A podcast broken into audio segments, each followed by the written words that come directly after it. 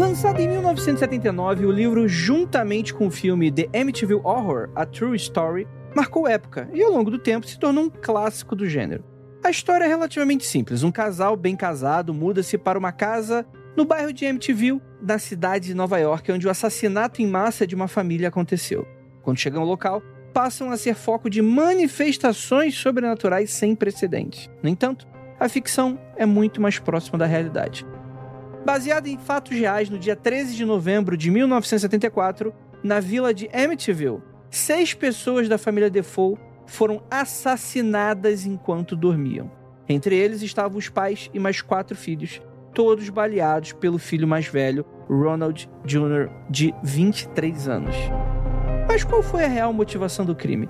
E o que ele tem a ver com as assombrações que inspiraram? Seria mesmo tudo verdade ou uma grande farsa orquestrada? E a gente vai descobrir logo depois da vinheta e a gente já volta.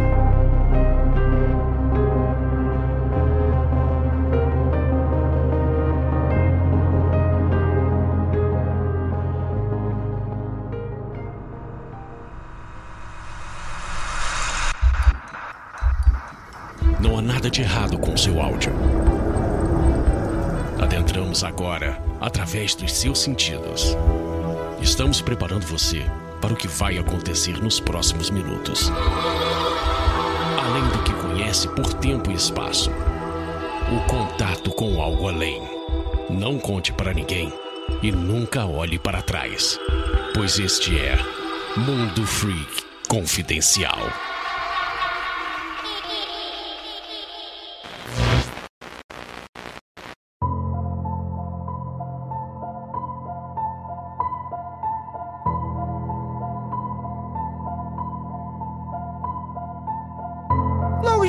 E noites, queridos ouvintes. Está começando mais um Mundo Freak Confidencial. Eu sou Andrei Fernandes e estou com muita gosma verde em volta de meu corpo ectoplasmático, manifesto por essa história incrível. Porque hoje a gente vai falar sobre, afinal de contas, a família Defoe, a família Lutz foram marcados pelo sobrenatural. Para me ajudar, temos aqui a nossa queridíssima Gabi Larroca. Eu me perdi completamente depois que ele falou de gosma no corpo dele. Eu fiquei muito assustada. Ainda bem que ele falou que era gosma verde, assim, já tô um pouquinho mais aliviada. Então eu não tenho nenhuma frase de efeito para começar esse podcast. Então só digo oi, gente. Tá bom. o verdadeiro horror é aquilo que seu melhor amigo fala na gravação do podcast. o verdadeiro horror é o que você pode imaginar o Andrei com gosma verde. Eu, ah, eu, Gabi, para com essa porra. Vamos lá, e temos aqui nossa queridíssima Jay. Oi, pessoal. Nossa, eu estou animada e desanimada porque esse é um caso de aniquilador de família que eu fiquei com tanta raiva, com tanta raiva que eu decidi nunca mais falar sobre ele e estamos aqui hoje. Perfeito, perfeito. E temos ele aqui que já é de casa, nosso queridíssimo Daniel Pires. E aí, querido? Hello, people do Mundo Freak. Como é que vocês estão? Gente, ó, diferente da Jay, ela falou que não queria falar, que não gosta. Mas eu amo esse caso. Me desculpem, já passou muito tempo.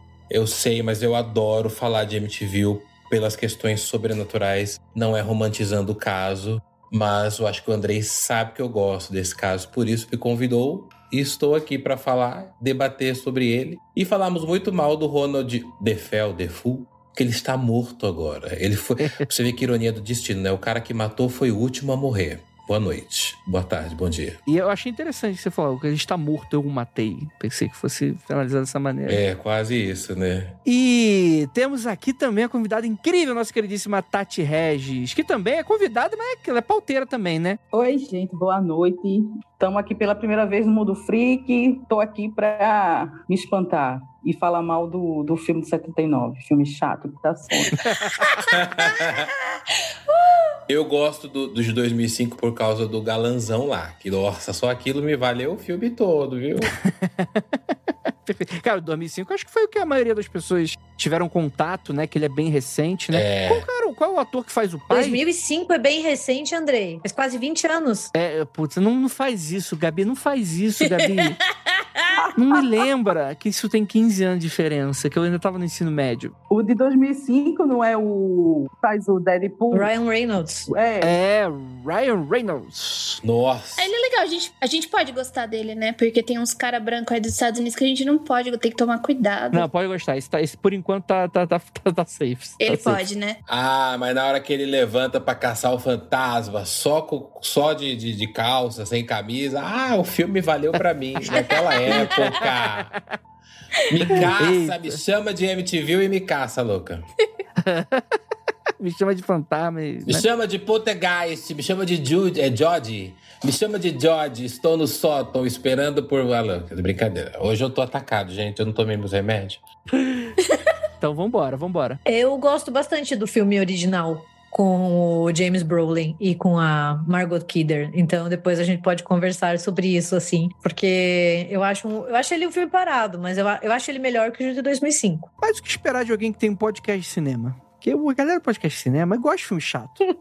é, Esquina Marink, filme do, do, do MTV antigo. Gente, Esquina Marim que eu não consegui terminar de tão chato que é. não, desculpa. E depois ele fica me pedindo pra ser chamado pro podcast, entendeu? Aí eu vou falar, e eu vou falar real pros seus ouvintes, que eu vou, vou parar com essa porra. Eu vou falar, é, o bom é o novo, coisa velha é ruim. Mentira, gente, eu tô brincando. eu tô- eu, tenho que, eu tenho que parar com esses baits. Tá um mais atacado que o O outro. MTV no espaço? MTV...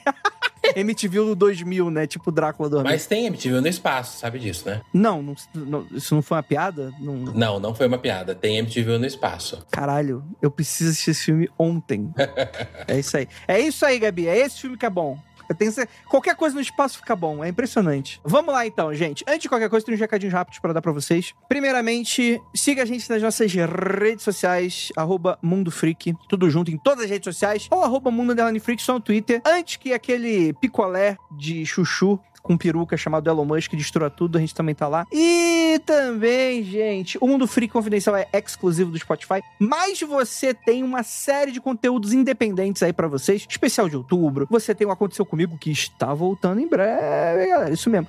E aí você pode contribuir com a gente, com esse conteúdo independente maravilhoso. É só ir lá no apoia.se barra confidencial e você tem um acesso inenarrável à diversão e gostosura pro seu, pra sua vida. É isso que é isso que você, é isso que você precisa. Então aí, gente, vamos lá. Vamos, vamos falar sobre MTV.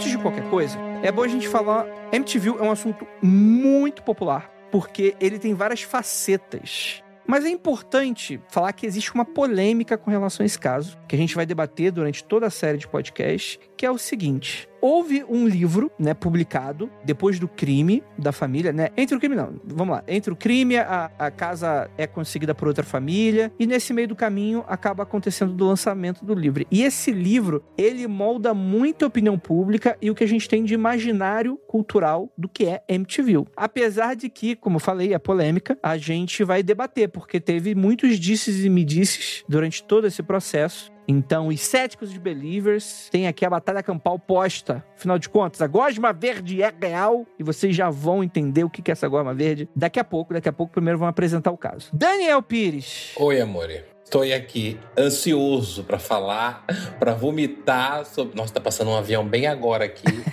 Tomara que ele não caia. Você tá- Sabe que eu tenho fobia de avião, né? Toda hora que passa um avião, eu meio que me. Eu, eu- eu fico preparado pra ele cair. Calma aí. Você não tem fobia de estar dentro do avião? É tipo, é se o avião cair na tua cabeça. É. Caralho. Teve um caso que foi. Você lembra? Não sei se vocês lembram de um caso Congonhas. de um avião que caiu. Não, então, é, não sei se foi. Acho que foi Congonhas, né? Foi Que caiu em Congonhas. cima das casas. Sim. É Congonhas. Eu me lembro disso até hoje, aqui perto de casa. Então, eu, eu- toda hora que passa avião, eu, eu morro de medo. Eu, eu fico parado, eu fico olhando pro meu gato assim, tipo, será que agora a gente vai morrer? Eu tenho isso, eu já falei isso com o terapeuta, É, o meu cara- terapeuta. Cara, se a chance. Se a chance de você cair de avião é, é praticamente nula, imagine você ser atingida por um avião comercial, né? Pois é. pois é, um dia, um dia um dia você vai falar, "Ah, um dia o Daniel falou isso e caiu o, avião na casa dele. E vai estar gravado isso. Bom, enfim, gente. é, Bom, de novo, obrigado por terem me convidado, porque, como eu disse, né, eu gosto muito desse caso, mas antes que me cancelem, eu digo que gosto desse caso pelo que ele se tornou no pós. Né? Com a fama da casa que ficou assombrada, eu amo casas assombradas, amo casarões. E eu sempre digo que o terror, ele começa depois de uma grande tragédia, né? O terror verdadeiro, né? Então, assim, precisa acontecer uma. Os melhores terrores, né?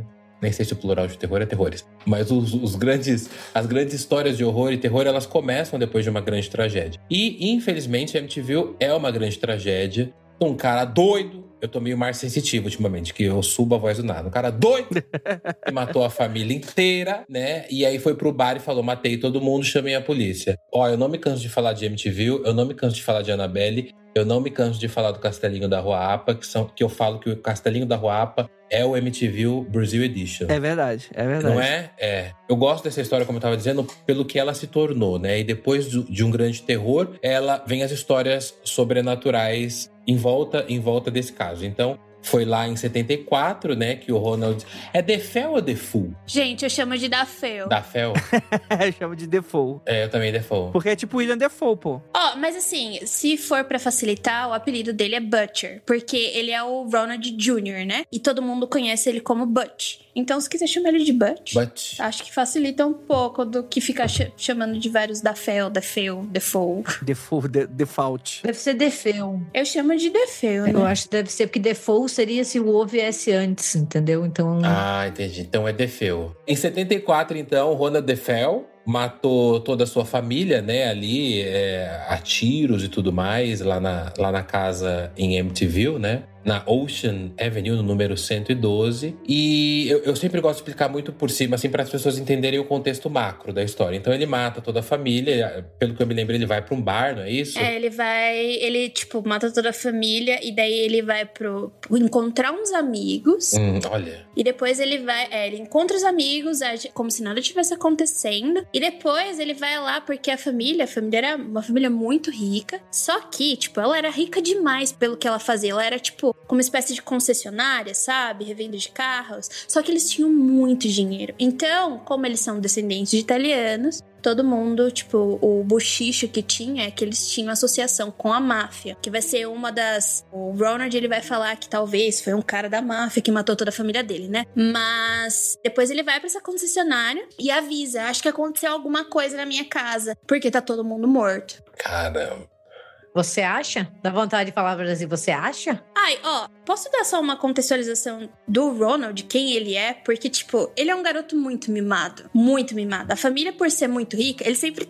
Primeiro que o da Fel pai. Ele era uma pessoa muito, assim, ríspida. E ele abusava fisicamente da mãe, dos filhos. E uma da- das pessoas que era, tipo, o alvo era o Ronald Jr. Então, tipo, tem até um- uma história que provavelmente o pai bateu a cabeça do filho na parede. E é por isso que ele ficou assim, né? Mais pra frente. Deve ter dado alguma coisa aí ruim quando isso aconteceu. E ele tinha muitos problemas de comportamento, principalmente na escola. Ele era o valentão, ele era o bullier, né? Ele era a pessoa que ia lá e fazia bullying com todo mundo. E a família, sem saber como resolver esses problemas do filho, começou a, tipo, dar tudo pra ele. Ah, vamos dar tudo que ele quiser, porque daí ele não se irrita e a gente não tem problema. Então ele era uma pessoa com problemas comportamentais, com problemas dentro da família. Ele provavelmente era uma pessoa extremamente narcisista e tinha muitos problemas com o pai. E antes de ter matado toda a família, ele já tinha tentado matar o pai dele duas vezes antes com uma arma. Então, tipo, tava na cara que alguma coisa ia acontecer, mas não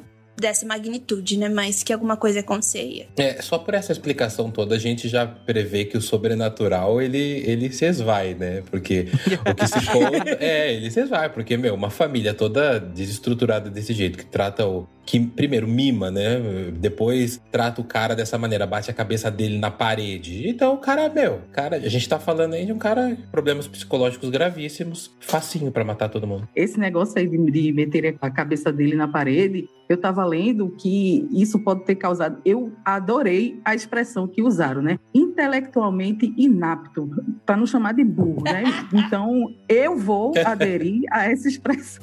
É uma expressão muito boa. Gente, é incrível essa expressão. Como é que é, ô Tati? Intelectualmente in- in- como é? inapto? Intelectualmente inapto. Mas, mas eu, eu acho que é assim, Daniel Pires, você assim como eu sabe que é na falha dos seres humanos que o demônio age.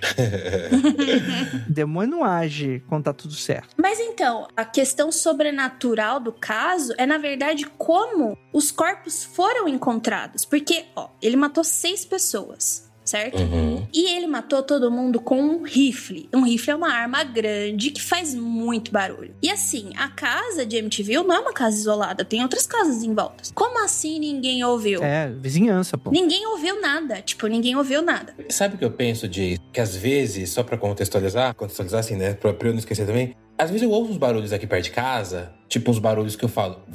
Aí eu falo assim, gente, que foi isso? Se não tiver um barulho posterior, falar, ah, não, acho que não é nada.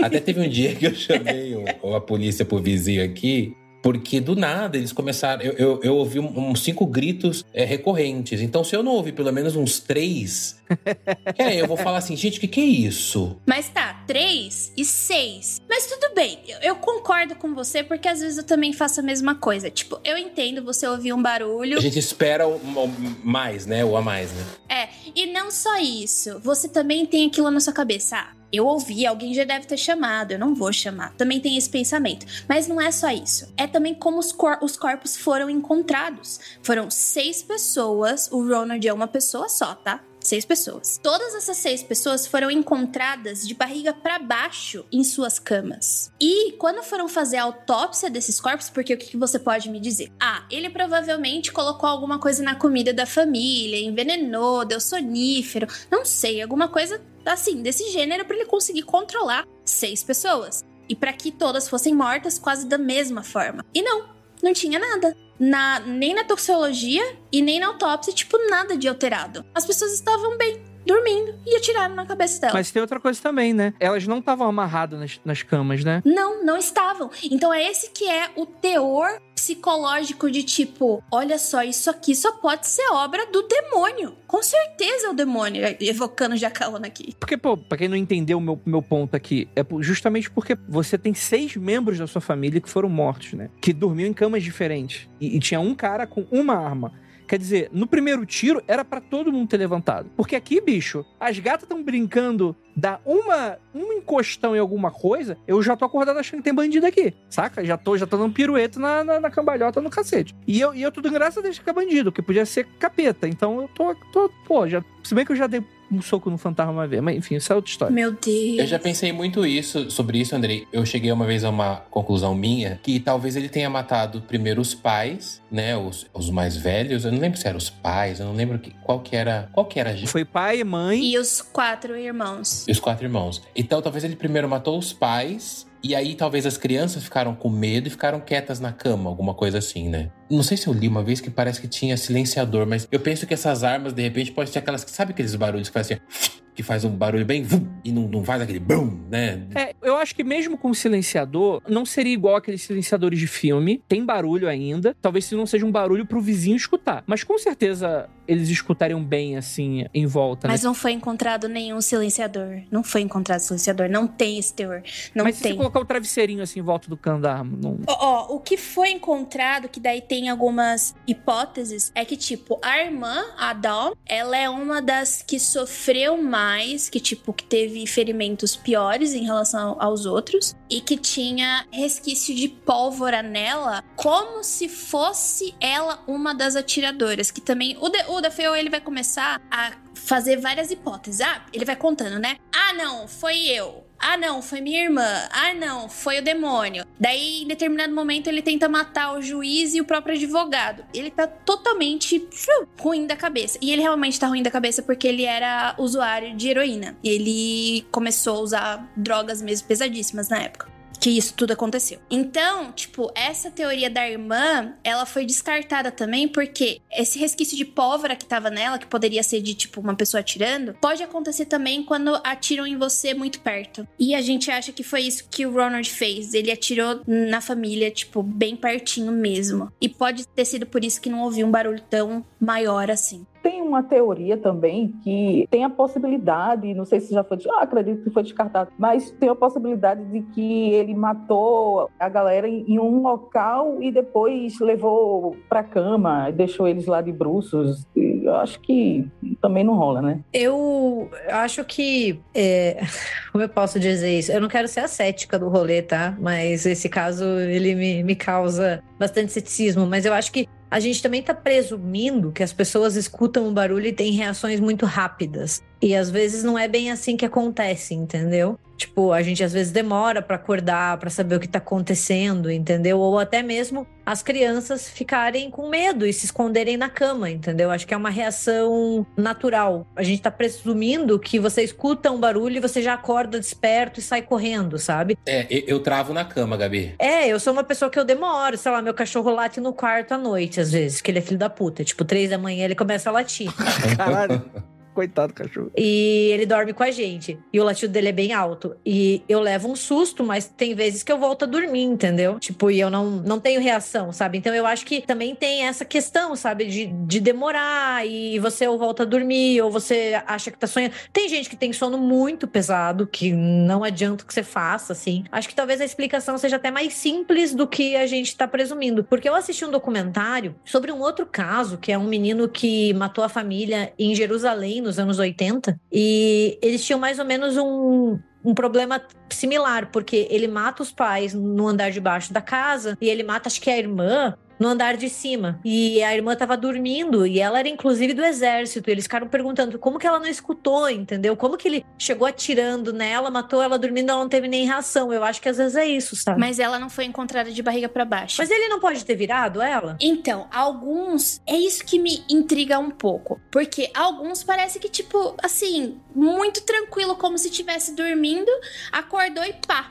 Porque, por exemplo, tem um caso que é a família Ben, que o pessoal também tava dormindo, só que começa a ouvir o barulho. E daí você percebe que tem um irmão que luta, tem uma irmã que, tipo, coloca a mão na frente. Nem isso tem, cara. Entendeu? São seis pessoas, não são três. A gente precisa dar um pouco desse panorama da família para ajudar um pouco nessa discussão, né? A gente tinha os pais, o Ronald e a Louise, de 43 anos, a gente tinha os irmãos, né? O Dawn, de 18, a Ellison, de 13, Mark, de 12 e o John, de 9 anos, né? É a Dawn, desculpa te interromper. É a Dawn, porque é a, a menina, é a mais velha. Tá, certo. Então, assim, a gente tem uma série de faixas etárias diferentes aqui, inclusive, né? O que, o que deixa, tipo, ó, eles eram crianças muito pequenas? Não necessariamente. Eram crianças super grandonas? Mas enfim, é um mistério que talvez possa ser uma perícia que foi feita na má vontade. Tem sempre a gente, segundo a navalha de Ocan, né, a gente pode tentar pressupor coisas que acontecem do nosso dia a dia e que seriam mais explicações. Mas a gente tá no mundo free convenção, então é o demônio. E é interessante porque o Júnior, né, o Butch, como era conhecido, né? Ele teria matado toda a família. Como a gente falou no início do programa, ele procurou uns amigos, inventou umas histórias, mas logo foi vendo que a história estava muito mal contada, ele acabou caindo em contradição e mais pra frente ele fala: Não, fui eu que matei, né? E mais pra frente no, no, no júri, né? Ele vai alegar que escutou vozes, né? Vozes mandaram ele fazer aquilo. O que contribui um pouco para essa crença. Pô, uma voz mandou fazer, pode ter sido a voz que imobilizou o restante da família. Então as pessoas vão para várias teorias muito doidas, né? Mas eu acho que a ideia geral é que se a gente estivesse falando só da família Defoe, Defoe, Defoe, a gente meio que acabaria esse caso aqui. Porque não tem muito mais evidência com relação a isso, né? Eu acho que o interessante é que poucos meses após esse grande assassinato, a casa é vendida para a família Lutz, que chega e o vendedor até fala: pô, aqui aconteceu um assassinato, tem problema? E eles falam: não tem problemas. E se eu não me engano, tem até que um valor aqui na pauta. Eles fecharam um preço que era considerado baixo para a época de 80 mil dólares, né? Apesar da gente ter essas questões de inflação, o dinheiro ser um pouquinho diferente, né? Mas de fato, para casa que é, para o lugar que era, provavelmente era realmente baixo, esses 80 mil dólares, né? E a questão é que, durante o julgamento, até depois do julgamento do Ronald, o advogado que defendia ele ficou sabendo, em teoria, e aí, gente, achem o que vocês quiserem, porque essa é a parte mais confusa da história. Porque tem gente que fala uma coisa, tem gente que fala outra. A primeira que falou uma coisa desdisse e fala ah, uma terceira coisa. E aí a, a segunda pessoa desdisse e falou uma quarta coisa. Então, assim, é muito inconsistente, é uma história muito esquisita. Mas a ideia geral é que a família Lutz teria sido obsidiada aí por forças do mal, sobrenaturais durante um tempo e um livro estaria sendo escrito e o advogado ficou sabendo disso e tentou usar esse argumento mais para frente depois não lembro se ele já tinha sido condenado ou não aonde na fonte que eu li falou que ele já tinha então seria meio como se fosse talvez um recurso mas também ele, a gente sabe que foi usado no júri esse argumento da voz, né? Que não foi. O cara tomou seis prisão perpétua na cabeça e morreu agora em 2021 sem causas reveladas, assim, né? Mas ele viveu até bastante, assim, nesse sentido, né?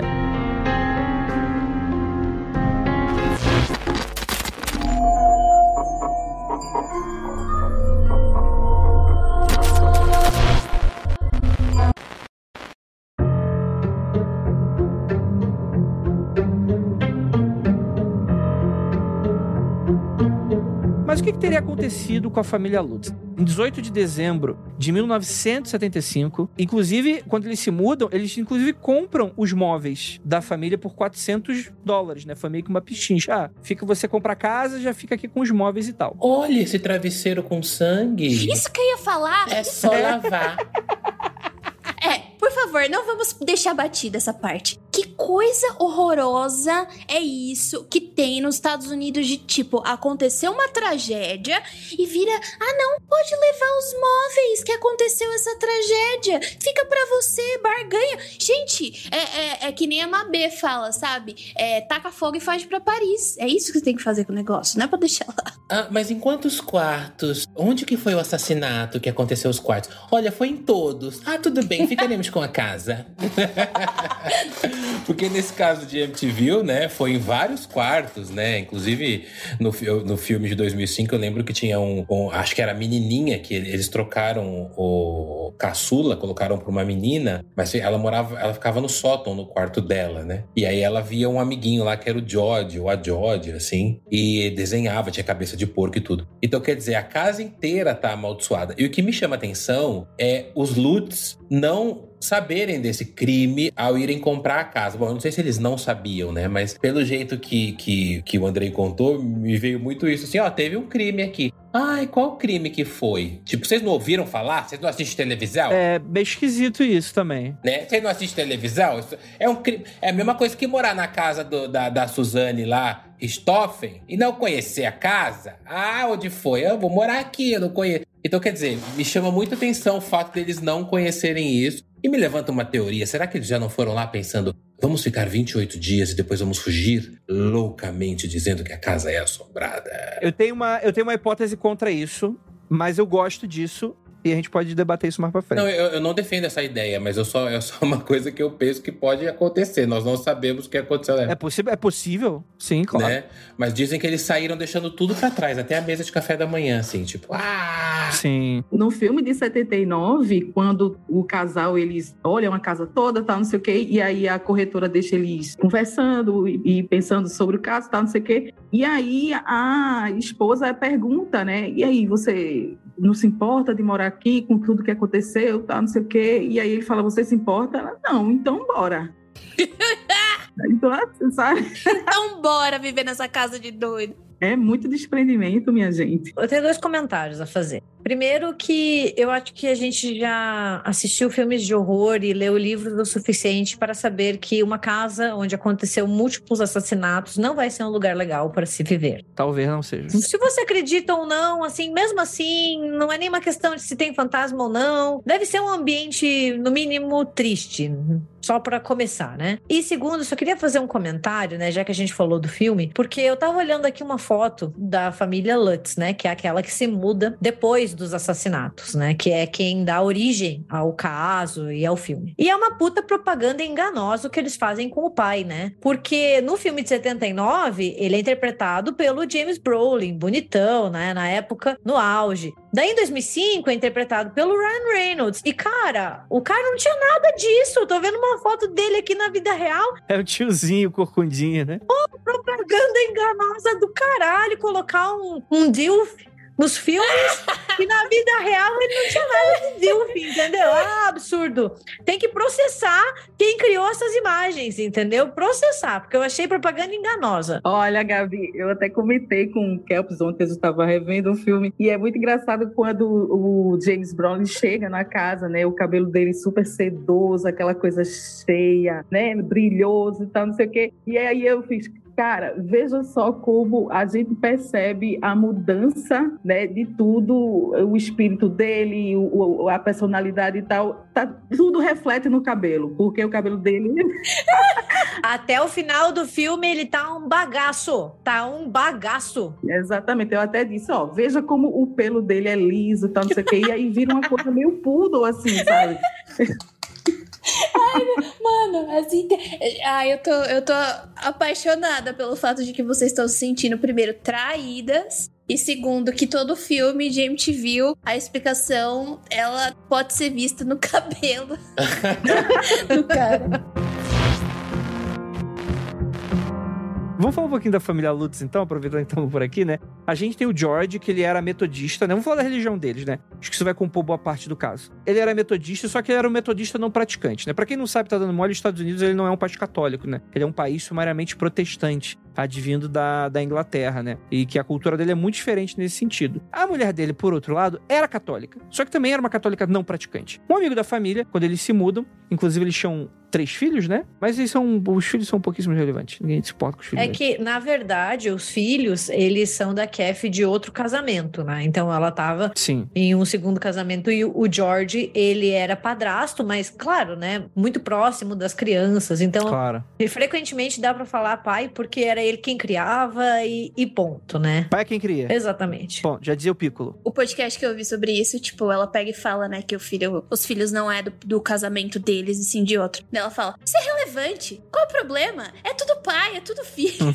é muito bom, porque, tipo, é uma, é uma informação irrelevante, cara. Sabia que às vezes eu sinto, pode ser só a historiadora querendo hiper problematizar, né? Mas é um detalhe tão irrelevante e eles fazem questão de colocar no filme. É, E me parece muito uma ideia ali, porra, o, o livro e o filme eles são da década de 70, né? Sabe assim, aquela coisa da mulher divorciada? isso. Parece que quer criar um pouquinho isso. Mas pode ser só eu que tô, tô viajando demais. Mas é uma informação irrelevante se são filhos dele ou não, biologicamente, entendeu? Tipo, não muda em nada. Então, o fato de colocar isso parece que é só pra criar um background pra personagem falar assim: olha, ela é divorciada, ela já casou antes. É coisa do demônio isso, não pode. Mais ou menos. É que eu acho que pra esse caso ele não é relevante, mas pra outros casos sobrenaturais, isso se demonstra interessante pra certos debates. Por quê? Por quê, pai? Por quê? Fazer que nem criança. Por quê? O, o- Por quê? Filha, Por quê? eu- deixa eu te explicar. O criança cala a boca. Desde o pai, o pai, deixa o pai falar, porque é criança. o tá vendo que eu ser um ótimo pai. Perdeu o argumento. Perdeu o argumento. Não, falando sério agora, eu quero saber o porquê, porque eu não entendo desse assunto e eu queria saber por que, que é relevante. Falando sério. Tem uma menina, uma escritora, que eu, eu cheguei num texto dela que ela, ela é muito interessante. Eu não fui a fundo nessa história pra falar, né? Mas ela fala muito sobre essa ideia do casal Warren, tá? A minha opinião sobre o casal Warren mudou através dos anos, né? Daniel também aborda muito isso nos conteúdos dele, né? Que ele, que ele fala muito sobre o casal Warren e tal. Porque, pô, é algo que pra quem trabalha com o nosso tipo de conteúdo é muito interessante e tal. E essa mulher levanta que, na opinião dela, o casal Warren é falcatrua, é picareta. E até aí, tudo bem, ele é realmente é, um- é uma questão polêmica e tal. E um dos primeiros casos que é casos reais, que inclusive foi o que gerou o primeiro Invocação do Mal, a participação do casal Warren, ela é completamente questionada, dizendo que eles nem chegaram a entrar na casa. E aqui rolou a mesma coisa, tá? Muita gente fala do casal Warren para pro caso de MTV, mas eles apenas fazem tecem alguns comentários, mas eles não agiram nessa casa não. Acho que a Lorraine entrou uma época, entrou uma vez uma época, falou, falou umas paradas lá e depois saiu. Em MTV, MTV, é. Ela entra. Então, ela entra, mas tipo, ela entra uma vez, ela não resolve o caso, né? Ela não, Não, é uma vez só. É em 76, se eu me engano. É, ela entra uma vez, vê, vê, vê umas paradas ali, fala umas, umas negócios e, e é isso aí. E esse primeiro filme, o caso do primeiro filme, etc e tal, e a escritora, ela defende de que uma boa parte, se não toda, o relato sobrenatural advém de uma família que era completamente desestruturada. Citando de... Não tô falando desse caso aqui de MTV. Eu tô, eu tô explicando pra Gabi como eu já vi assuntos como esse sendo relevantes. Se a gente tivesse com uma família, por exemplo, que o pai aceitou criar os filhos, mas não aceitou de verdade, aquela coisa meio vou ficar provocando os filhos, vou ficar maltratando os filhos. Pô, como a gente acabou de ver aqui na família anterior que morou na casa, né? Uma família desestruturada não causa eventos sobrenaturais, mas eventos sobrenaturais são culpados por coisas que acontecem dentro da casa. Sacou, Gabi? Não, eu entendi, mas eu tenho um comentário. Hum. Só é rapidinho, a gente já volta ao assunto, tá? Eu acho Assim, eu não sou uma pessoa que entende desses assuntos que nem o Andrei falou, né? Eu não leio, não, não é minha praia. Então é só um achismo mesmo. Acho meio complicado colocar a culpa na questão de famílias, entre aspas, desestruturadas, porque daí parece que, o, sei lá, tipo, só um exemplo, o, o pai que não é biológico e, e, que cria é desestruturado? Não necessariamente, entendeu? Não, perfeito. Perfeito. Não, não, não é, não é. E não é isso que eu quero vender, não. Não, não, eu entendi o que você quer dizer. Eu só tô falando que eu acho uma teoria complicada, porque a teoria da pessoa é que você falou, não o que você disse, né? Sim, Porque sim. você daí presume de uma ideia muito tradicional de família, que é papai, mamãe, filhinhos, perfeito, todos perfeito. ligados por sangue. E parece que daí tudo que sai disso é desestruturado, né? Mas e os Defel era tudo de sangue e se mataram. É, sim. É, pois é, exato, exato. Isso que eu ia falar, eu ia me meter. Eu ia falar assim, já me metendo, os Defeu eram todos de sangue e os Lutz não. E eles estão hoje juntos, tipo, eles permaneceram juntos e nada aconteceu feijoada. Deixa eu pontuar para concluir é, esse pensamento. Não tem nada a ver. Eu acho que o que a Gabi levanta, inclusive, é muito interessante, porque nesse caso realmente não tem relevância. Não, você vai ser cancelado, Andrei, já era. Já é. Próximo. Vai. Então, mas eu acho que isso é um prato cheio pra Hollywood, pra fazer filme, pra fazer livros. A, a- a figura da madrasta, principalmente da madrasta, né? Ainda é, é- porque e, e do padrasto. Então, quer dizer, se, se você vê que acontece um crime numa família, você fala, "Ah, aconteceu um crime. Aí você descobre ali no meio da investigação que ou não era mãe biológica ou não era pai biológico, aí que, que né? Ah, então é por isso, é por isso. Eu não sabia disso. Isso vira assunto, né? Por isso que ele matou. Ah, mas quando o pai é, é biológico, a mãe é biológica e mata do mesmo jeito. Não, tudo bem, aí aconteceu outra coisa. Pois é. Agora, recentemente saiu o julgamento daquele caso do menino que pra mim, meu, é, é- é horrível, que é do, do Bernardo Boldrini aqui no Brasil, né? Sim, E sim. quem mata é a, a madrasta, né? E é o pai biológico, que é arquiteta, toda. Eles foram condenados. O pai biológico arquiteta toda a, morte, mas quem, quem executa é a madrasta com a ajuda de uma amiga. Aham. E aí eu, fui, eu vi os vídeos dela no julgamento, e aí eu vi os comentários, né? Eu fui ver os comentários.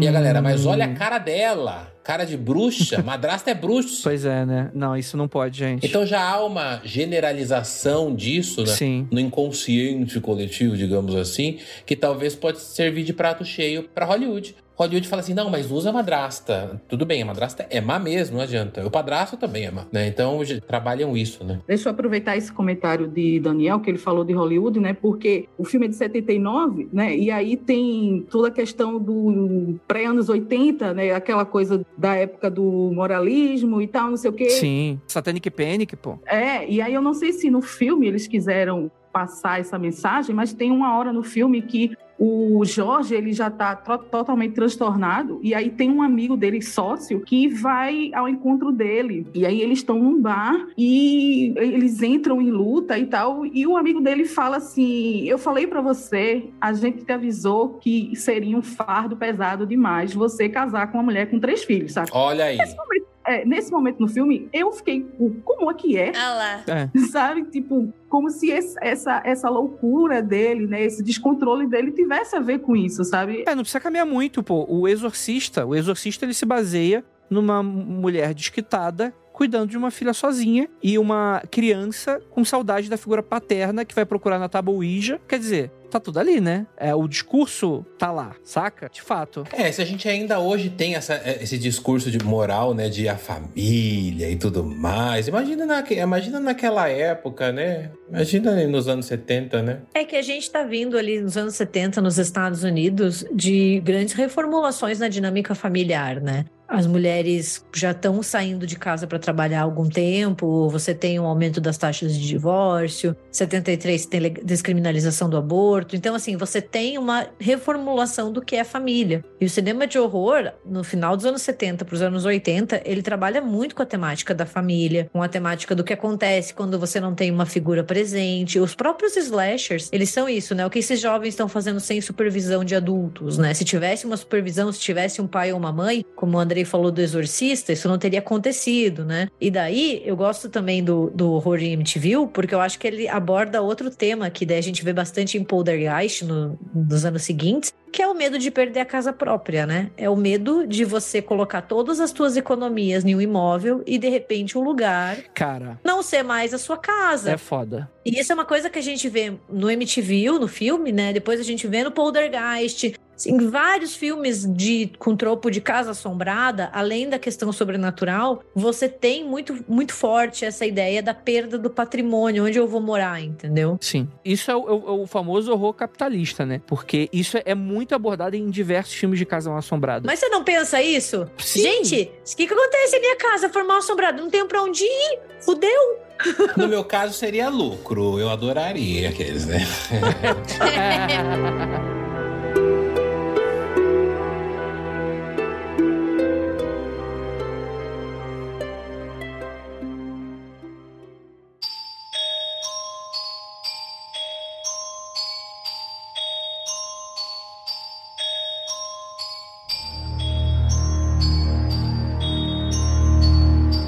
vamos voltar aqui um pouquinho. A gente tem essa família, a família Lutz e tal. E aí, a, a, mesmo independente de tudo que a gente tá discutindo aqui, eu acho que dá pra gente fazer umas provocações com relação a motivações que temos com relação a essa família, né? E aí, em teoria, como eu falei para vocês, por que, que eu citei anteriormente a religião do pai e da mãe? É porque eles não eram praticantes daquela religião. Um amigo, segundo eles, teria se aproximado e falou: pô, aconteceu uma parada bizarra aí na casa, você já sabe, tu sabendo tal. Vocês não se incomodam? Pô, chama um padre para dar uma benzida. E o, e o pai Lutz, né? Como é que é o George, né? Ele falou, beleza, vambora, né? E aí que começa a história. Segundo eles, o padre, e é importante falar segundo eles, porque segundo o padre vai ser outra coisa. Mas segundo eles, o padre chega, benze a casa. Quando ele chega no quarto da família, do, do pai e da mãe, Defoe, que foi assassinado, ele escuta uma voz falando: Ó, cai fora. Cai fora, seu, seu velho de batina. Sai daqui. É, sai daqui. E aí ele fica meio assustado e tal. E ele voltaria para um segundo abençoar. E dizem que nos próximos dias, nas próximas semanas, né? Essa família vai ser bastante atormentada por questões sobrenaturais, né? E aí tem uma, tem uma cena muito dantesca, né? Que falam que o último dia, a última noite que eles passaram na casa, foi um negócio assim, de louco, assim, de coisa voando, vozes e vendo figuras e coisas nesse sentido. E tem a famosa gosma verde, que teria se manifestado nas escadas e que perseguia as pessoas como aquela figura ectoplásmica de caça-fantasma, saca? Que não é. O caça-fantasma não inventou ectoplasma, tá? Mas ele, ele, ele reflete muito essa, essa crença datada que hoje em dia quem curte muito o fantasma não aborda muito, mas antigamente o pessoal acreditava em manifestações físicas através dessa gosma e falava que era o ectoplasma, que seria a substância que permitiria a manifestação desses seres, né? Um filme no livro é o tal do padre Mancuso, que inclusive ele era advogado. Mas na vida real, o nome é Ralph J. Pecoraro, o nome dele, que foi mudado justamente para manter preservado aí, né? E não adiantou muito, né? Porque a gente sabe o nome dele hoje, então a privacidade. é que o problema é que ele vai para juízo, né? O problema de toda essa história é que entra no caso do Ronald. E esse é o grande problema, entendeu? Então, mas aí é essa a questão. Porque a gente tem essa família Lutz abandonando a casa, deixando literalmente tudo para trás, e é isso. E a próxima pessoa que vai comprar a casa, compra a casa, quem compra é o Jim e a Barbara Cromartie, em, em março de 77. Eles compram a casa na época por 55 mil dólares. Mais barato hein? O que para mim gera uma coisa muito esquisita dessa história. Porque para mim seria muito fácil como certo chegar a família Lutz, vender o livro, a família Lutz, né, o pai, né, ele é o responsável por ceder o material ao escritor do livro, o Anson, que é o autor do livro, ele cede material sobre essa casa e esse livro morre de vender. Ele vende milhões de cópias no mundo todo. A galera ganhou muito dinheiro com esse livro. Eu tenho ele. Olha aí. Eu também tenho. Eu ganhei ele a versão, tipo, antigona que lançaram aqui no Brasil. Um ouvinte me mandou. Olha que legal. Esqueci o nome do ouvinte. Muito obrigada, porque esse livro tá perfeito, velho. Parece os livros da minha avó. O ouvinte manda pra Cético e por Believer ninguém manda livrinho, né? Então tá bom, ouvinte. Eu te mando um, Andrei. Eu te mando, te mando. É que eu comentei, tá? Eu comentei desse caso no Twitter. Então tô comentando agora, quero o livro também, quero. quero... se tiver, ó, ouvinte, se tiver um Game Boy dando sopa aí, manda, manda uma mensagem Que pidão! Eu sou mesmo. Daqui a pouco vai pedir o quê? O que, que você vai pedir? Uma TV? Um carro? Tá vendo? Cude curioso. Cara, falar em ouvinte, eu tenho que. Eu, eu- eu só posso fazer um agradecimento é rápido. Por favor, por favor, claro. Cara, depois que eu participo do Mundo Freak, a galera. Meu, eu ganhei o jogo do anjo de um dos ouvintes do Mundo Freak. Você tem noção? Mano. Nem pra ser um carro zero quilômetro, né? Mas tem que ser o jogador da estrela. Não, mas o jogo do anjo, cara, é, é- é assim, é uma coisa que eu procurei durante muito tempo. Eu não achava, mesmo pagando muitos dinheiros. E o cara falou: Eu tenho aqui em casa, eu, eu ia queimar ele porque minha sobrinha tem medo. Você quer? Eu falei: Agora! Agora! Mano, ouvinte do Mundo Freak, eu também vou fazer esse agradecimento, porque ouvinte do Mundo Freak nem é gente, é anjo. Seja do céu ou do inferno. Olha cuidado, hein? Mas sério, eles são, assim, muito prestativos. Quando eles interagem com a gente, tipo, é muito legal, muito legal mesmo. Eu ganhei esse livro antigão e um mais recente da Dark Side. Eu fiquei, assim, muito feliz. Pois é, eu queria agradecer. Só não vou falar o nome dele porque o pagamento foi nude, mas. Muito obrigado, a louca. Daniel!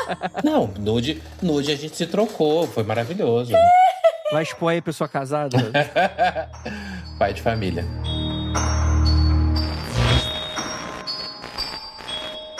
Aí a gente começa todas as controvérsias. Porque muito parte da opinião pública, do que a gente conhece hoje, é por causa desse livro. Só que esse livro tem diversas controvérsias, né? Pra começar pelo papel do padre. A primeira entrevista que o padre dá, ele fala: não aconteceu nada. Eu fui abençoar a casa, abençoei, não, não escutei nada, não teve nada, nada. Em 79, anos depois, ele aparece novamente com a silhueta e conversa em uma série de televisão chamada In Search of. E em uma entrevista, ele fala que, além de ter sido xingado, ou seja, ele mudou a versão, ele teria sido esbofeteado por uma força invisível. Olha aí. É que ele tem vergonha. Sabe por que que ele tem vergonha? Porque o verdadeiro caso é aquele retratado em Todo Mundo em Pânico 2. Ele vai no banheiro. Aquele Ó, o é Andrei- o Andrei conhece essa cena, que é uma Claro paródia conheço, de civil e o padre fica sentado no banheiro e começa a voar um monte de mosca na cabeça dele.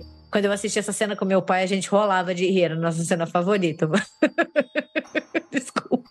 Não, e as moscas, elas têm, ela- elas têm no livro mesmo, né? Sim, sim. De verdade. No livro, ele, as moscas vem uma coisa na janela, e, e enfim. Mas eu gosto muito da figura do padre, porque no livro me dá a impressão de que ele irrita as entidades que estão na casa. Como em todo filme de Hollywood, né? Na hora que o padre vem, tem de duas uma. Ele, primeiro, ele irrita, ou, ou ele irrita as entidades, ou a segunda é que ele fala: "Ah, Meu Deus, eu não posso ficar aqui, eu tenho que ir embora, isso aqui é muito pesado pra mim. Aí ele sai da casa, que acontece em atividade paranormal, por exemplo. Mas a minha impressão é que ele irrita as entidades no livro, né, e tal. E aí, aí que começa a coisa a ficar pesada e que tem a gosma verde. É, eu acho o livro muito bom enquanto uma ficção. Eu acho ele muito bom. Sim. Ele é aquele, é um livro que realmente ele dá medo. Se você quer ler uma história de horror, ele dá medo. Mas o grande problema é que o livro e o filme eles ditam, né, o que aconteceu e as pessoas esquecem que existem diferenças e que existe ali uma narrativa. E eu acho muito significativo a existência do padre, porque como a gente mesmo comentou, Estados Unidos não é um país católico, né? É na sua grande maioria um país protestante. O tal do George Lutz era metodista não praticante. E tudo bem, a, a mãe, a mamãe Lutz, ela era, ela era católica não praticante. Mas a figura do padre, ela é sempre usada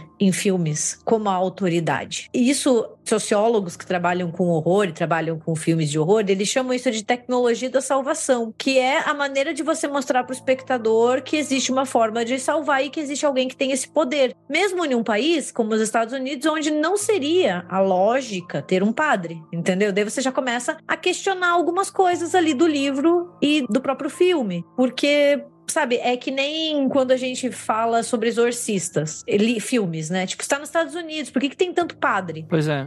Sabe? Essa questão, assim, tem uma questão de imagética na literatura e no, no cinema que é muito forte em relação à imagética católica, entendeu? Que não é o que acontece com o protestante, por exemplo. É como, é como a Dilma falou, né? Por trás de toda criança tem a sombra de um cachorro. Ai, e aqui no caso, depois de toda criança, depois de toda criança possuída, tem a sombra de um padre tentando exorcizá-la. Meu pai do céu. É assim que funciona. Eu ia falar, né, que tipo, é, é tudo. Gente, é tudo mentira, é tudo uma hoax. Não aconteceu Gosma veio saindo pela parede. Não aconteceu nada disso, pelo amor de Deus. Foi tudo uma falcatrua Não é não. do advogado Não é não.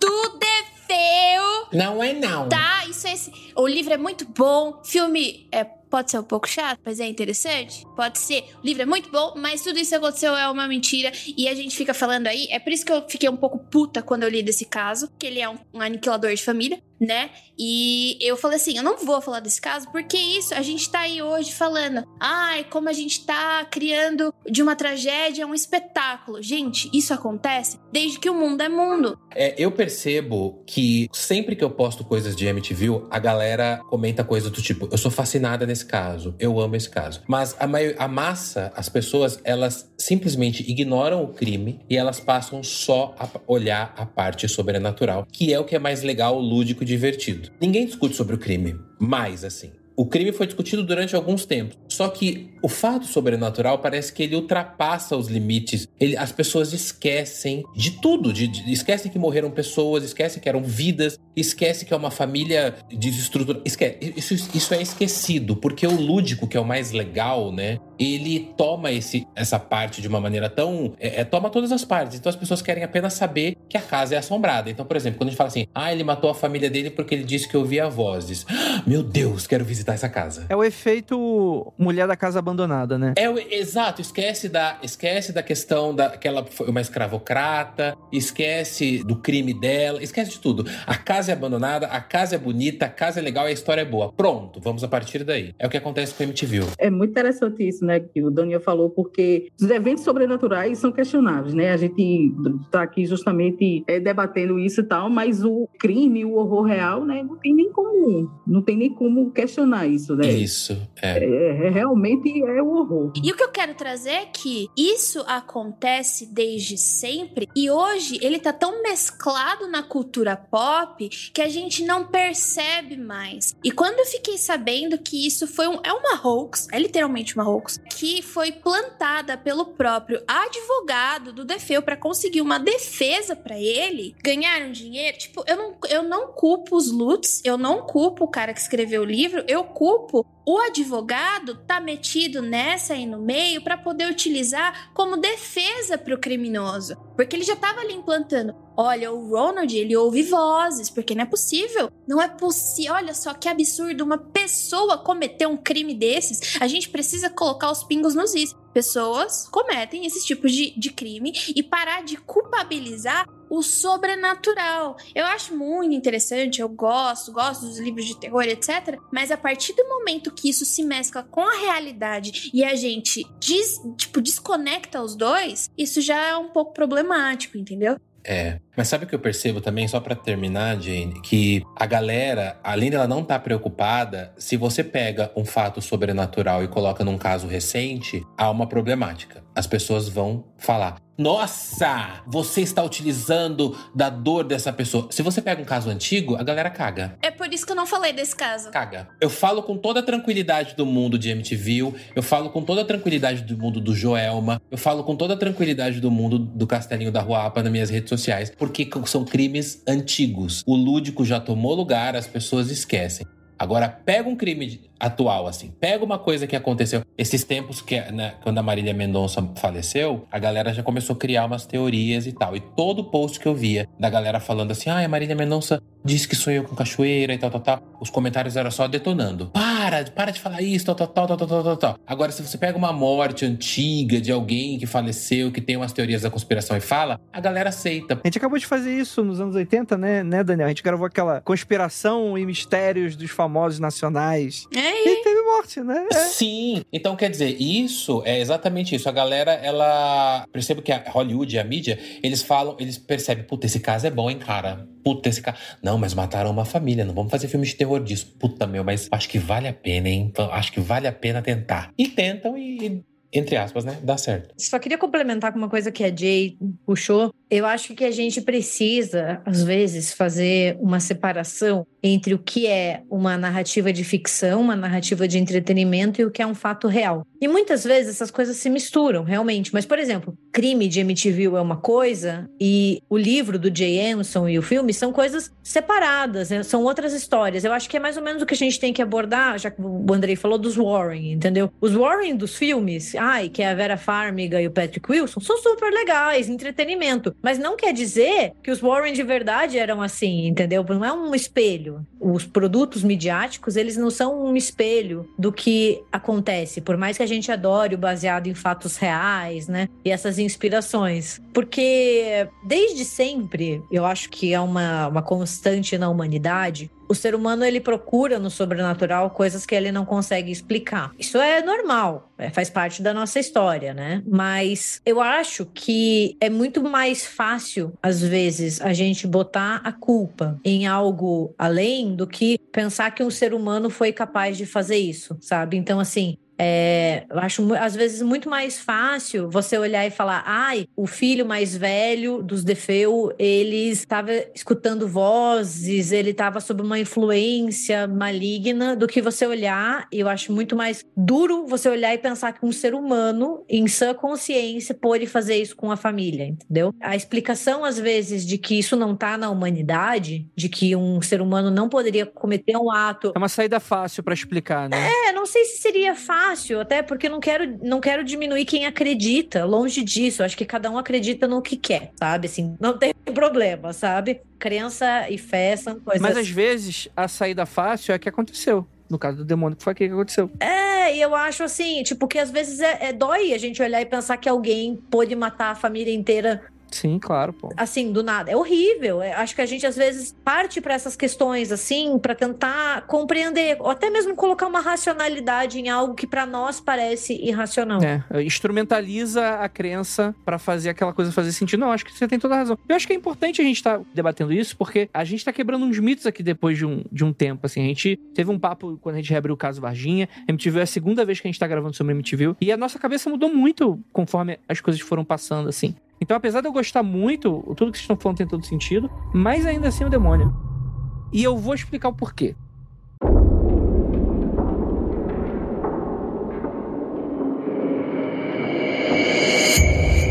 Mentira, vou, vou, explicar um pouco das controvérsias primeiro, né? É, a gente já falou um pouquinho do papel do padre, né? As alegações de dano físico às fechaduras, portas e janelas que teria acontecido na última noite foi rejeitada essa teoria, porque quando o Jim e a Bárbara compram a casa, alguns meses depois, o pessoal falou que, ó, tá meio original tudo, não parece nem ter reparado nada, saca?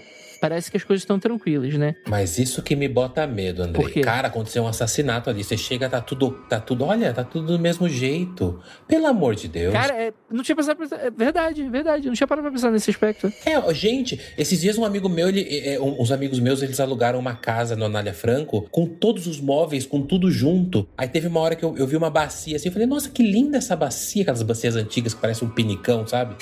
falei, que linda essa bacia. Peguei a bacia, olhei assim, antiga nela, falou: Ah, isso daí já tava aí desde quando a gente alugou. Na hora eu larguei e falei: Pelo amor de Deus, que merda é essa? Vocês estão com coisa dos outros e, e, e, não teve um assassinato na casa. Então você imagina, você chega, você vê tudo, mesmo que a cama tá forradinha. Foi ali que eles morreram, olha. Você deita, você deita, você deita nessa cama, entendeu? Então quer dizer, é melhor que ela esteja vazia. Então para mim o que, aterro, o que me, me, me deixa mais aterrorizado é você ver uma casa ali tudo bonitinha onde aconteceu um assassinato. Mas é que tá. Olha como, olha como é que é interessante a diferença de você saber e não saber dessa informação, né? Pô, como é que a tua cabeça vai ter paz? Tu comprando, mesmo que barato, tu comprando a porra de uma casa onde aconteceu um genocídio, que uma família foi exterminada. Tu não vai ficar, mesmo se você for cético, cara, tu não vai ficar bem, cara. Cara, eu sempre tipo, penso isso. Eu sempre penso isso da casa dos Richthofen. Sempre. Porque é um casarão lindo, com uma piscina. E eu lembro que uma vez um repórter da Record entrou lá, ele meio que pulou o um muro, alguma coisa assim, gravou a casa. Caralho, Urbex da Record. É, foi, foi, foi. Dez anos depois, um, eu não lembro, eu não, não, posso falar que ele invadiu, porque eu não sei se foi invasão, mas tava tudo fechado, ninguém abriu para ele, ele, ele entrou de uma maneira, acho que ele pulou mesmo o muro, mostrou ali por fora Aí tem um carro, não lembro se era um Monza, todo abandonado na garagem. Mostrou dentro da casa, mostrou pela janela. Assim, o tempo parou ali, parou ali. Sabe uma coisa interessante? Desculpa te cortar, Daniel. É que, tipo, a gente fala sobre essas casas. Eu vi num caso uma solução pro que aconteceu numa casa. Na verdade, era um casal de serial killers que acabou matando os próprios filhos.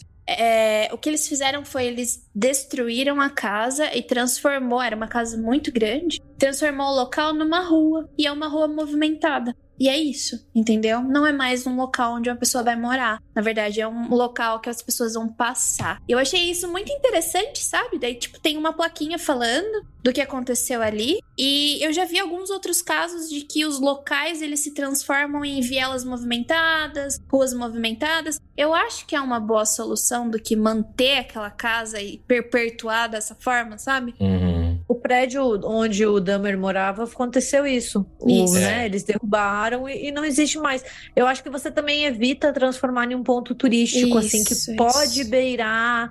Beirar não, e que beira a falta de respeito, porque eu entendo a curiosidade, todo mundo tem, todo mundo tem essa curiosidade, mas tem gente que perde a noção, entendeu? E, e, daí esquece que. Então, Gabi, mas eu vou mais. A... Eu sou um desses que tem curiosidade. Pode falar. Não, eu acho tudo bem você ter curiosidade, mas eu acho que a gente vê. É muito parecido daí com o caso da mulher abandonada, da casa da mulher. A casa da mulher. Casa da mulher abandonada, não a mulher abandonada na casa. A casa.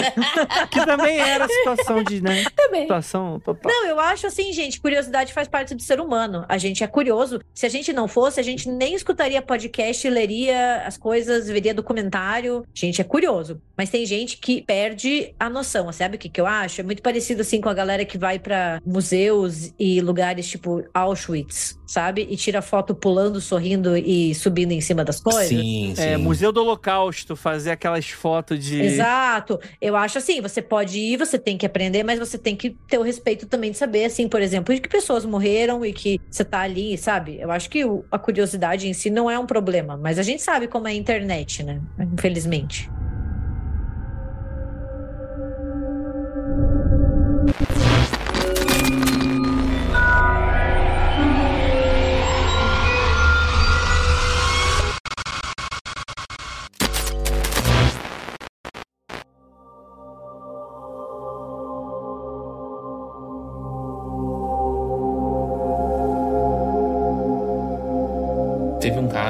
Aconteceu aqui em São Paulo, no Braz, que foi a tragédia do Cine Oberdan, que foi em 38, que esse prédio onde era esse cinema, né, pegou fogo na época. Na verdade, não pegou fogo. Um cara, pelo que eu me lembro, um cara entrou, uma criança entrou no banheiro sozinha, botou fogo no lixinho de, de papel higiênico e saiu gritando que tava pegando fogo. E aí um monte de criança se pisoteou, morreu um monte de gente. E aí é esse prédio existe ainda hoje e ele é uma, uma loja hoje lá no Braz. E poucas pessoas, né, poucas pessoas assim, né? Não é uma coisa que é tipo tão famosa quanto o Joelma, mas a, a galera ainda vai lá e, e, e, tem a parte que era o telão assim e tal. Mas é uma coisa que foi ressignificado. A galera meio que esqueceu, não é todo mundo que sabe, é um outro que vem e fala: hum, era aqui que era o Cine Oberdan. Tanto o Joelma, que a galera sabe que o Joelma existe em São Paulo, que, que foi uma tragédia horrível, foram 199 pessoas que morreram. Só que a galera ainda me pergunta: e aí, você já foi no Joelma? Tem fantasma lá? Eles ignoram o fato do, das, das quase 200 mortes.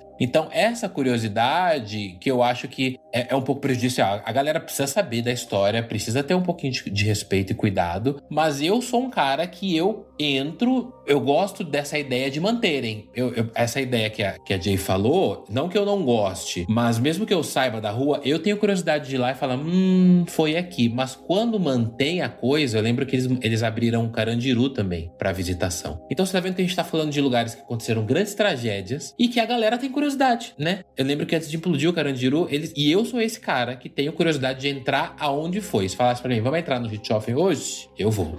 Eu vou entrar, eu vou ver, eu vou tirar foto, eu vou fazer. Não, claro que eu não vou fazer é, foto sorrindo, olhar e tal, não. Mas eu tenho curiosidade de entrar, sabe? Daniel, você falando assim, eu lembro de quando eu fui na primeira vez da Cidade Baixa de Salvador. E eles ainda, ainda preservam em placas de concreto onde as pessoas escravizadas ficavam. E eu acho que essa foi a minha primeira experiência de local que eu achei que não é uma boa ideia para mim. É, eu visitei, né? A gente foi, é aberto, você pode ir lá visitar. Cara, não é um lugar legal. Não é um lugar legal, é um lugar onde tem placas de concreto em volta de água e você e contam a história para você. E para mim aquilo foi tipo a gota d'água, sabe? Não, esse negócio não é legal, eu não curto visitar os locais, eu acho que eu posso saber a história de uma outra forma. E acho que então também é um pouco em relação a como você se sente a esse tipo de local mesmo. É, de pessoa para pessoa mesmo, né? Vou dar os meus cinco centavos enquanto historiadora sobre essa questão, rapidinho. A gente tá falando sobre locais de memória, sejam eles sobre assassinatos em massa, tragédias ou uma parte da história. A memória nem sempre ela é feliz, a memória dói e a gente às vezes tem que ser lembrado de coisas dolorosas, de coisas trágicas, de coisas que não são legais. Nem sempre um monumento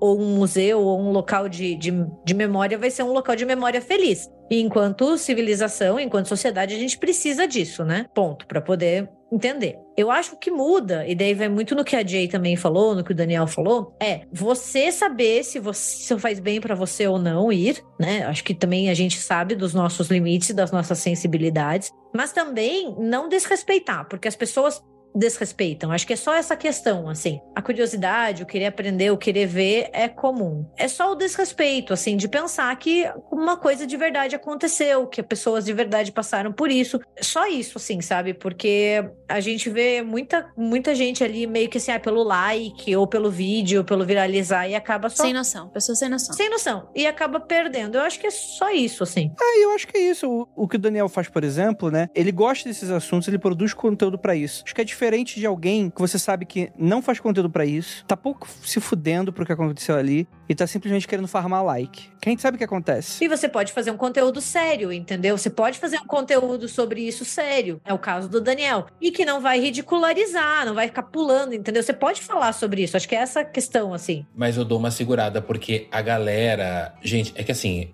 vamos falar real, assim, falar real no sentido de. Meu, a galera não tem noção. A galera não tem noção. Eu vou em todos. Ó, eu fui no Joelma, eu fui na, no cemitério das 13 Almas, eu fui no Castelinho da APA, eu fui em todos esses lugares. E eu entro tirando foto, mostrando a história, tentando ser o máximo respeitoso possível, óbvio. Só que aí eu chego, eu posto, e aí vem, não é um ou dois ou dez, vem centenas de comentários. Faz uma live lá, tenta entrar em contato com os espíritos que foram queimados. É, aí, é, aí é bizarro. Não, mas assim, gente, é isso que eu tô falando, a galera não tem noção. A galera não tem noção. Que não se faz nada, né? Não tem, eles não. Cara, não tem noção. Para eles é tudo festa, né? E aí, eu, eu, um dia eu falei isso, eu, eu, levei isso pra terapia já. Eu falei, gente, meus seguidores não têm noção. Meu psicólogo falou assim: Cara, mas eles não precisam ter noção. Você que tá, você que tem que levar, que você que tem que ver o que você vai apresentar. Porque a galera não tem culpa do que aconteceu ali. Eu falei, eu sei, mas. Eu...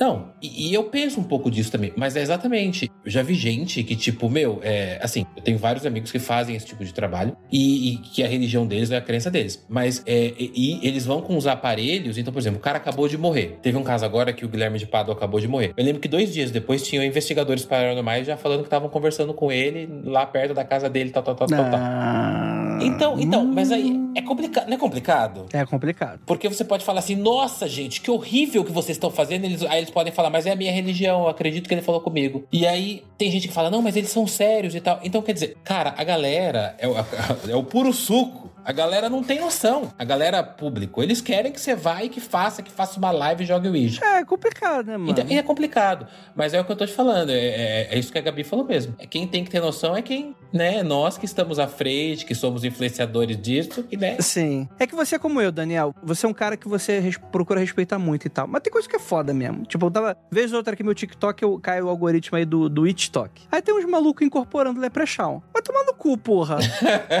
Ai, eu vivo no mundo da fantasia, com os unicórnios. Ai, aqui é mágica, né? Tipo, aqui, tipo, o cara tá literalmente falando que tá incorporando entidade vindo dos seus anéis, saca? Aí é, porra, aí é forçar um pouco a amizade, né? Vai tomar no cu. Aí pior que ele vai, eu sou o Leprechaun. Né? Com aquele estereótipo do caralho de desenho animado. Vai tomar no cu. Então é isso, amigo. A galera, a galera quer que o circo pegue fogo, entendeu? A maioria é um ou outro que tem essa preocupação de respeito, de não, a galera aí.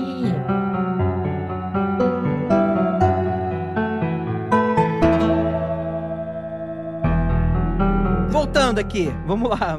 Já temos um excelente ponto para colocar aí. Alegações feitas no capítulo 11 do livro, que a casa foi construída em um local onde indígenas Shinecock teriam abandonado doentes mentais, segundo o termo utilizado, né, na, na, época. E os moribundos foi completamente rejeitada pelos nativos americanos locais. Então tem essa informação no livro e essa informação não procede. Ai, gente, essa história de sempre colocar indígena no meio, assim, já cansou também, né? mas é que é anos 80. Anos 80 era novidade. É, não, tudo bem, mas Stephen King já usou isso várias vezes, cemitério indígena, e já chega, né? Assim, chega. O cigano do mal, é isso aí. Ah, aquele do cigano é péssimo, velho. Péssimo. É, a galera adora isso. Péssimo. É péssimo. Sim. Até o Poltergeist já usou isso também, né, Boa, Tati. Eita, sa... é, saidinha fácil, né? As supostas pegadas fendidas da neve em 1 de janeiro de 1976 foram rejeitadas pelos pesquisadores Rick Morgan e Peter Jordan, da qual a investigação revelou que não havia neve naquela época. Então eles bateram as datas e não tinha neve para ter casco fendido na marca. Essa eu já tinha escutado também, e para mim é um fato bem importante, né? Porque eles falam que tem essas pegadas de cascos e que eles viam olhos pela janela, né? Coisas assim, como se tivesse algo lá fora. E daí, quando você faz uma comparação bem simples, né? Que é ver ali o tempo e qual era a condição climática, não tinha neve. Então, assim, porra, sei lá, o capeta não vai fazer nevar, entendeu? diga por você. Ou será que vai? É, diga por você. não, eu já acho que, tipo, esse é um fato que, que mostra bem como algumas mentiras foram, ou várias, foram colocadas na história. O diabo fazer nevar e pintar teu cabelo de branco, é isso? Pô, pode rolar aí.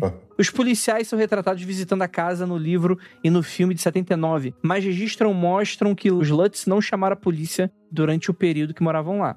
E críticos também apontam que mudanças foram feitas no livro conforme novas edições eram rodadas. Uma, uma dessas mudanças foi o modelo do carro que o padre utilizava. No seu julgamento, o Defeu, né, o Defeu filho, né, que matou a galera, né, ele se declara inocente por motivo de insanidade. Ele alegava ouvir vozes, o júri rejeita completamente, como tinha falado, né? Só que aí é que tá. O Lutz, a segunda família, o pai Lutz, contata o advogado Defeu, William Weber, que, é o, que era o cara que estava cuidando do caso, que já estava recebendo propostas de livros para a história do seu cliente e a narrativa dos Lutz sobre a Casa Mal Assombrada tinha um grande potencial e Weber concordou em se encontrar com o casal para ouvir os relatos e uma proposta deles. Isso quem fala é o próprio Weber, né? Weber lembra que os Lutz começaram com um tom reservado, sem nenhuma reclamação ou delírio acontecendo, então os três consumiram umas três garrafas de vinho e já estavam inventando escrita narrativa do tipo: ai, cara, seria muito massa uma, uma casa assombrada que tivesse esse elemento. E esse elemento apareceu no livro, saca? Uma dessas ideias, inclusive, segundo Weber, o advogado, né? Foi dar uma explicação sinistra às gotas de gelatina que os Lutz encontraram no tapete. Se você estava falando lodo verde, por que não poderia ter vindo de um demônio? Afirmou ele numa entrevista. Então, assim, aí a gente tem. Os Lutz dizem que se sentiram pressionados por Weber e não gostaram da ideia dele de oferecer uma parte dos lucros pro Defeu. Então, eles decidiram trabalhar com o advogado e depois se mudaram para Califórnia e acabaram aceitando o projeto do Jay Anson, que seria o autor do livro. E aí que tá. A controvérsia é a seguinte: claramente a gente tem fatos inventados e exagerados aqui, apesar de que eles defendem que, apesar disso, coisas aconteciam na casa de fato. Você teve diversos paranormais que afirmaram coisas diversas, uns que não falavam nada, os que sim, Lorraine Warren falou que rolou, tipo, que ouviu vozes, que falou que tinha um mal lá dentro e coisas nesse sentido. E os proprietários após os Lutz falaram que nunca tiveram problemas na casa, nada de estranho teria acontecido. Então, fica aí o que será que aconteceu? O que você acha, nobre ouvinte? Da Lorraine é que assim, nas minhas redes sociais, o que eu sempre abordo mais é a questão sobrenatural. Então, vou, vou fazer meu réu confesso aqui. O crime, ele passa assim, ó. Eu falo, ele matou a família no dia tal, tal, tal, tal, tal, tal, tal. Beleza. Aí eu vou pro sobrenatural, que é o que o meu público quer ouvir. E essa parte da Lorraine é onde eu paro e fico, né? Porque tem duas fotos da casa de MTV que quando eu posto é sucesso, é vídeo, é não sei o quê. Que é aquela foto, aquela suposta foto do Ghost Boy, né? Que é um menino que aparece no fim da, da escada. Eu já vi as duas versões dessa duas versões assim, né? Eu vi uma, uma, uma, versão que seria não tinha nada ali. E aí eles falam, não, mas aí eles trabalharam a foto e, e clarearam mais, usaram uma tecnologia X e assado. E aí aparece um rosto de uma criança com um olho brilhante no fundo. Não sei se vocês Sim. já viram essa foto. Essa foto é, é, é maravilhosa, essa foto, mano. Dá arrepiar. Eu gosto muito dessa foto também. É ma... Então, é maravilhosa. Inclusive, essa foto foi a primeira cena de invocação do Mal 2. É, foi adaptada para essa foto. É maravilhoso também. É, na hora que a Lorraine olha pro canto do. no fim do corredor, assim, eles reproduziram a foto no filme, na cena do filme de Invocação do Mal 2. Eu, eu aplaudi no cinema, levantei, aplaudi, falei: James Wan é maravilhoso! É o reizinho do terror. E aí, eu, eu amo essa foto. E também tem uma outra foto que eu não sei se vocês viram, que é a foto do Alce, que a Lorraine Warren tá na casa, que foi na mesma noite, no mesma, na mesma noite de investigação deles, que foi feito em 1976, essas duas fotos. Que é uma foto que a Lorraine tá com dois investigadores ali na sala e tudo mais. E tem um alce, uma cabeça de alce é, é, é, empalhada ali na, na, na, na parede. E ela identifica, depois que ela vê essa foto, ela identifica o Padre Pio de lado, né, no alce, e no chifre do alce ela identifica o rosto em miniatura do Ronde de Fel, né? E aí isso tá no livro deles, no, acho que no Invocadores do Mal, alguma coisa assim, que essa foto é uma foto que essas duas fotos viralizaram muito da época que seriam supostas fotos tiradas dentro da casa de MTV. Então por isso que eu te falei que quando eu posto essas histórias dessas fotos, que uma das fotos seria o John Metal, né, que é o, o caçula, que seria ele que teria e tal. E a outra foto dela ter visto o Padre Pio ali na cabeça do Alce. Cara, explicando isso, parece muita brisa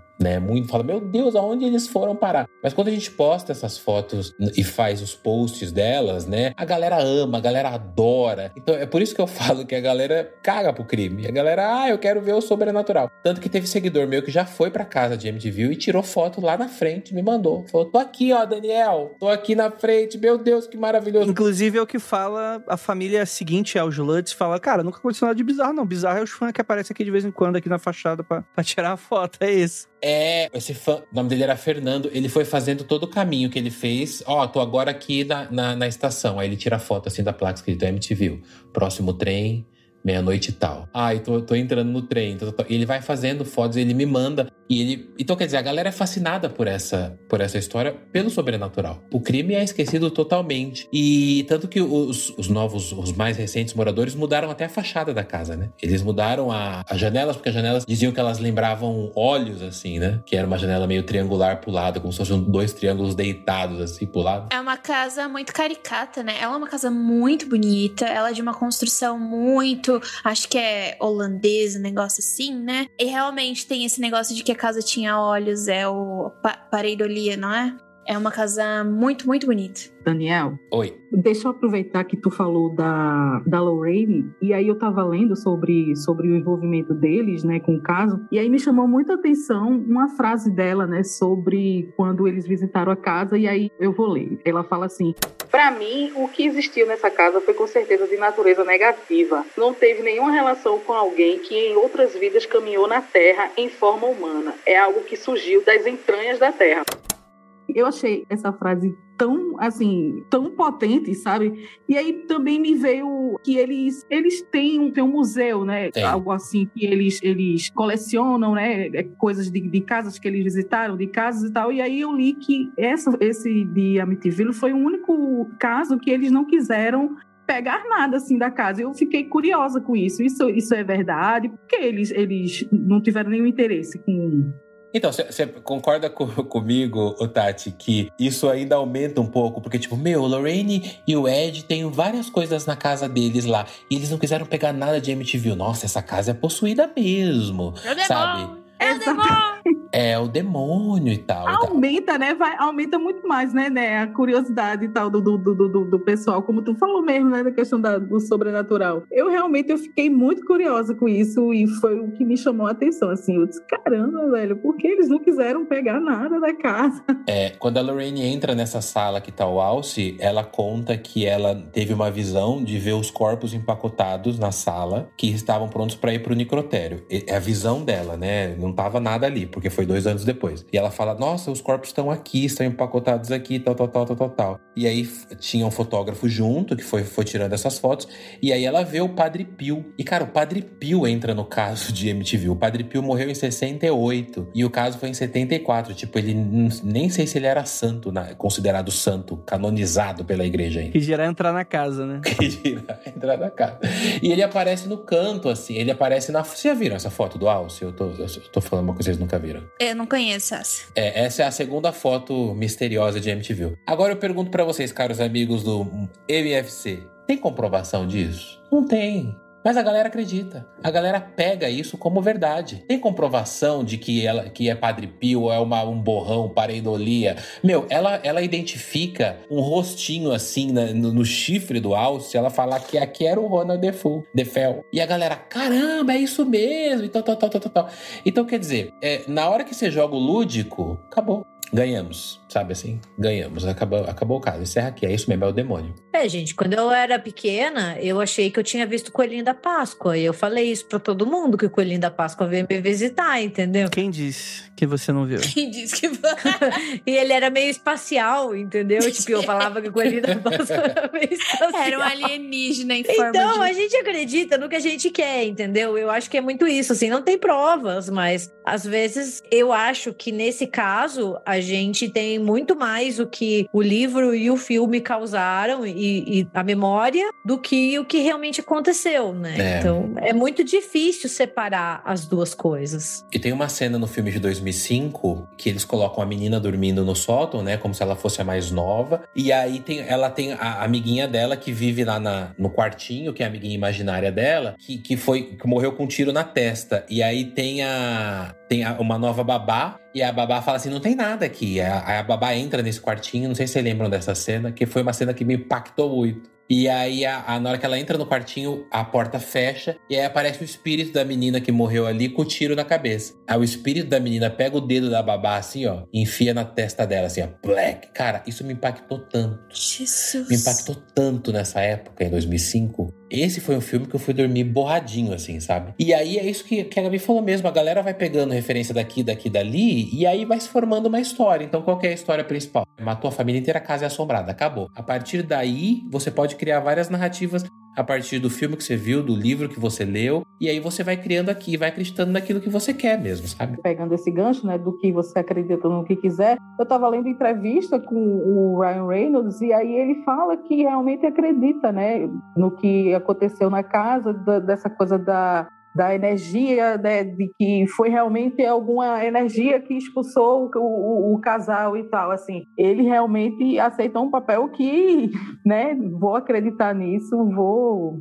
levar para frente e, e né, como vocês falaram. É muito, muito curioso isso.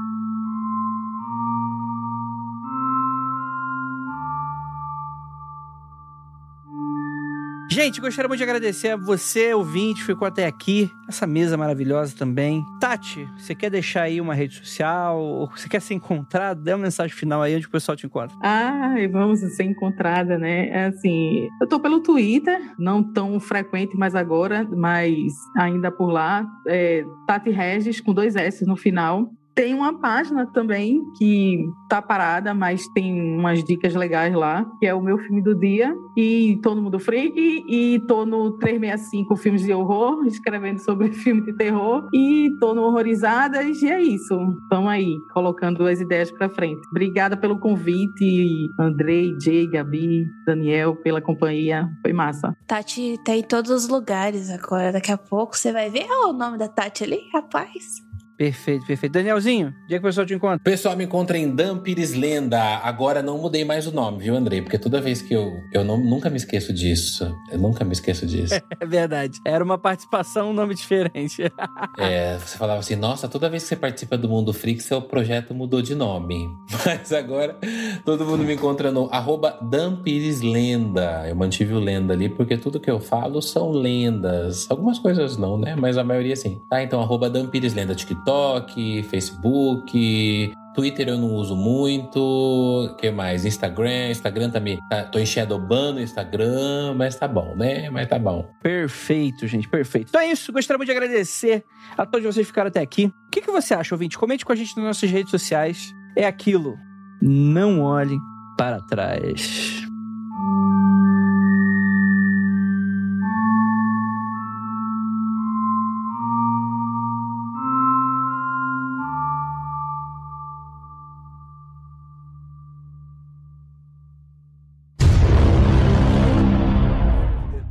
Default. Deve ser Defeu. Eu chamo de defeu, né? Eu acho que deve ser, porque Default seria se o O viesse antes, entendeu? Então. Ah, entendi. Então é defeu. Ah, eu sou muito. Fui educado em inglês. ah. Eu não vou responder. Eu, eu ia responder, mas daí ia soar meio babaca, entendeu? Então eu acho melhor não. ah lá, ah lá, vai, solta esse curitibano em cima de mim. Eu Vai. passei os meus últimos três meses traduzindo um livro de 400 páginas em inglês, entendeu? Nossa.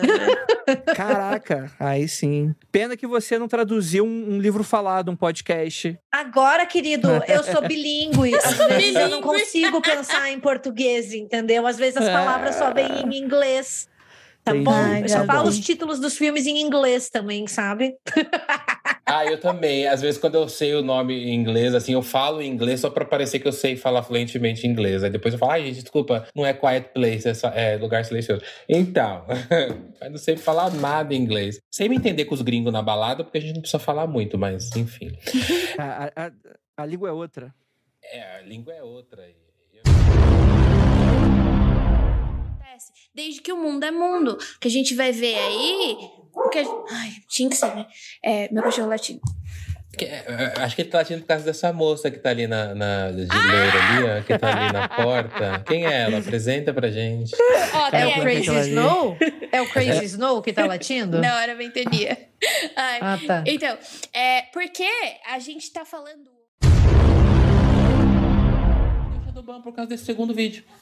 Você postou de novo, ele entendeu que eu tava, tipo, brigando com ele. E aí eu tô em Shadowban agora, eu não consigo marcar as pessoas. Impressionante. Como Impressionante que o colaborador. Instagram é homofóbico, né? Cara, Viadinho, é, é viadinho, eles me, me tratam assim, viadinha, você, bichinha. E aí eles me tratam assim. E aí eu tô em Shadowban. E aí agora eu tô fazendo o mínimo pra ele. Gravava 20 stories por dia. Gravava, abria a caixinha de perguntas.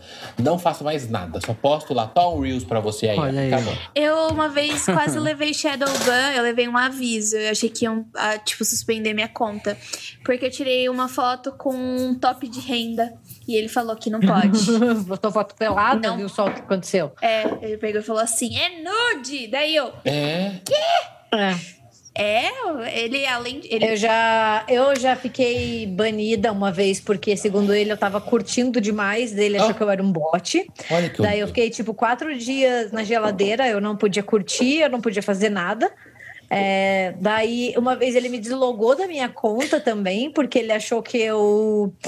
Eu era um bot, de novo, que eu tava usando bot. eu você não é sei um da bot. onde que ele tirou você isso. é um eu sou um bot, Seu dedo é um aparentemente. bot. E eu levei dois Shadowbans por causa da hashtag do horror. E daí, tipo, o que eu faço, o que eu fazia era assim, eu, quando eu levava, eu ficava uns dois dias sem postar nada. Quando eu voltava, melhorava. Caramba, Perfeito. não, mas eu, eu tô, eu tô faz um tempo já, eles estão me castigando.